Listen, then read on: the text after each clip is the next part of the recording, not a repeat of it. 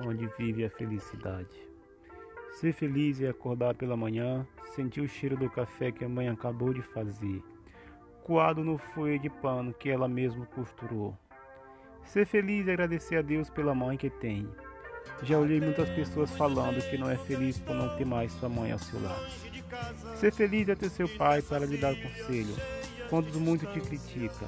Apesar da bronca, ele só quer te ver bem. Agradeça pelo pai que você tem. Muitas pessoas queriam ter um pai ou aí por perto, dando os puxões de orelha, quando o mundo desaba sobre você. Já não conto as vezes que olhei meu pai sentado na calçada, fumando um cigarro, e fiz questão de sentar ao seu lado, para sentir o cheirinho da fumaça. Isso não me deixava feliz, mas completava o hábito de vida dele. Não cabe à minha pessoa tirá-lo, algo que ele usava antes da minha infância.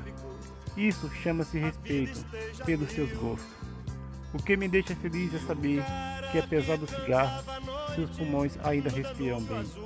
A felicidade não está nas coisas que possuímos, ela está presente nas pequenas coisas da vida. Heraldo Silva, autor.